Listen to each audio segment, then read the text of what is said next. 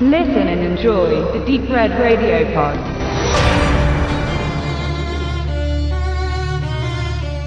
Liebe Freunde des Grauens, Onkel Stefan bespricht für euch heute einen frühen 1990er Horror, der vor kurzem erst seine Listenstreichung erfuhr und somit nach 25 Jahren erstmalig frei verkäuflich ist. Nachdem William Friedkin mit Der Exorzist 1973 einen ewigen Meilenstein des Horrors auf Film bannte, kehrte er nach vielen, vielen Jahren 1990 zum Genre zurück, das ihm einst seinen bis heute größten Erfolg bescherte. Nach teils virtuos inszenierten, auch von der Kritik und mir persönlich geliebten Filmen wie Cruising 1980 mit Al Pacino oder To Live and Die in LA von 1985 brauchte Friedkin wohl endlich wieder eine wirtschaftlich tragfähige Nummer und inszenierte The Guardian, zu Deutsch das Kindermädchen. Die Verfilmung des Romans The Nanny von 1987 ist effektvoll in Szene gesetzt, punktet mit Spannung und stimmungsvollen Bildern, hat aber auch einige Mankos. Die Story wurde damals von zeitgemäßen Kritikern teils als absurd, quasi an den Haaren herbeigezogen beschrieben, die in dem Film lediglich eine Aneinanderreihung von Horrorklischees sahen. Zugegebenermaßen, die Story ist keine Revolution, aber für einen ordentlichen Grusler taugt sie ohne weiteres. Los geht's mit dem Rahmen, der innerhalb von 12, 13 Minuten abgesteckt ist. Wir sehen ein wohlhabendes, zufriedenes Elternpaar, das gar mehrere Tage zu zweit in Kurzurlaub fährt und ihren noch jungen Sohn und das Babytöchterchen vertrauensvoll bei der Nanny lässt. Das Kindermädchen ist unterdessen in diesen ersten Einstellungen nie im Profil zu sehen, sondern nur in Partien des vom dunkelblau im nachtlich schimmernden Kleid umgebenen Körpers. Nahaufnahmen der Hände, Brust abwärts, wieder die Arme, wie sie langsam nach dem Baby greifen und es vorsichtig aus der Wiege heben. Die Mutter hat für den Ausflug die Brille vergessen. Der Gatte wendet, sie kehren noch einmal kurz nach Hause zurück. Voller Schaudern stellen sie fest, ihr Babytöchterchen wie auch das Kindermädchen sind nicht mehr im Haus, sondern irgendwo im anliegenden nächtlichen Wald verschwunden. Die Nanny hat bereits ihre dunklen Pläne verwirklicht. Ein Zyklus wurde abgeschlossen, so spricht eine unheilvolle Stimme, und ein neuer beginnt.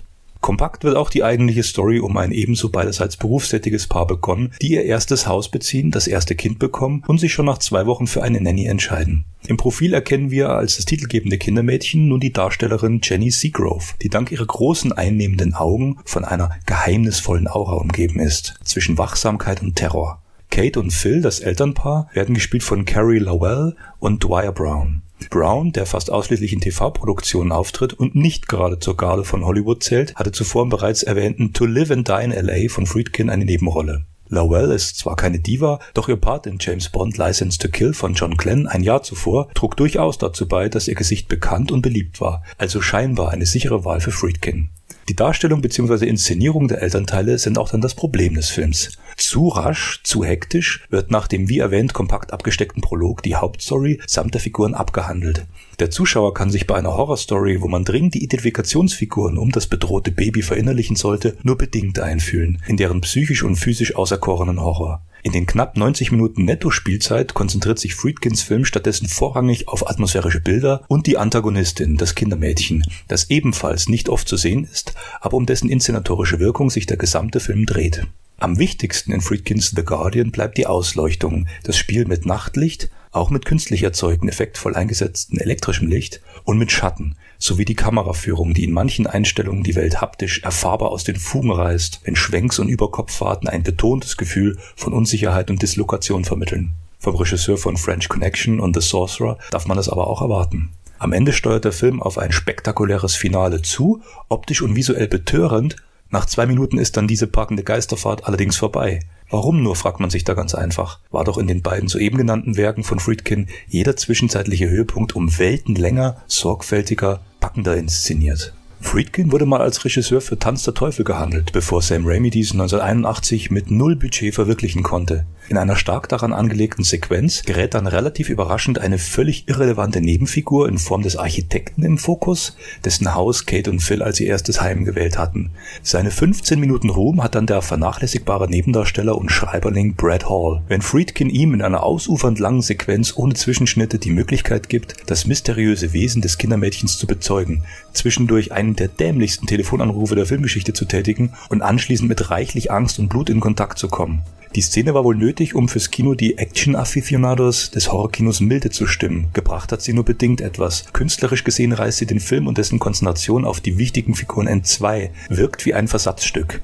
Kommerziell bewegt sich The Guardian seit seinem Erscheinen in der mittleren Ebene des Friedkin-Rankings, spielt er also zunächst erst einmal seine Produktionskosten wieder ein. Die Entscheidung Friedkins, eben auch das Ende viel zu offensichtlich an The Evil Dead anzulehnen, bewerte ich hiermit als plump und im wahrsten Sinne des Wortes als hölzern. Wenn auch effektvoll, damit Masken bzw. Make-up-Effekten, die gefühlt den Großteil der gesamten Produktion vereinnahmt haben müssen und das Gesamtwerk für manchen Genreliebhaber über den Durchschnitt hebt. In Erinnerung bleibt mir persönlich Jenny Seagrove mit ihren düster funkelnden Augen, ihrer gesamt unheilvollen Darstellung als Kindermädchen. Mit Ausnahme von Bond-Darstellerin Lowell blieb es für Seagrove und die anderen Darsteller schade, dass dieser frühe 90er-Horror das einzige kleine Highlight bleiben sollte. Und für Friedkin war es letztendlich nicht der gewünschte Erfolg, schon gar nicht in künstlerischer Sicht. The Guardian sollte der letzte Film Friedkins für Universal bleiben. Danach versuchte er unter Paramount mit zwei Werken Mitte der 90er Luft zu bekommen, doch es dauerte zu lange. Killer Joe von 2011, Friedkins letztes Meisterwerk, entstand bereits inmitten eines in Großteilen ruinierten Rufs, die einen immer wieder die ersten 15 Jahre des Bildpoeten herbeisehnen lassen. Noch kurz zur neuen Auswertung von The Guardian auf Blu-ray. Das Bild ist, naja, halbwegs ordentlich, wenn auch nicht gerade erst vor kurzem neu abgetastet. Vielmehr bietet die Blu-ray ein leicht flimmerndes, an einigen Stellen doch recht unscharfes Interpositiv Remaster. Ähnlich verhält es sich mit dem Ton, egal ob deutsches Synchro oder englisches Original. Ein Recycling des DVD-Tons, so klingt es.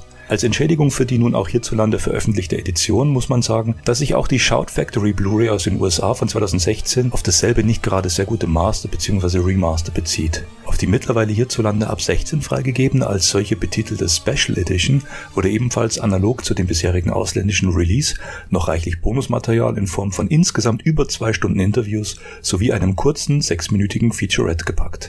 Insgesamt gibt es von mir nur eine bedingte Empfehlung, den Film kann man gesehen haben, muss man aber nicht.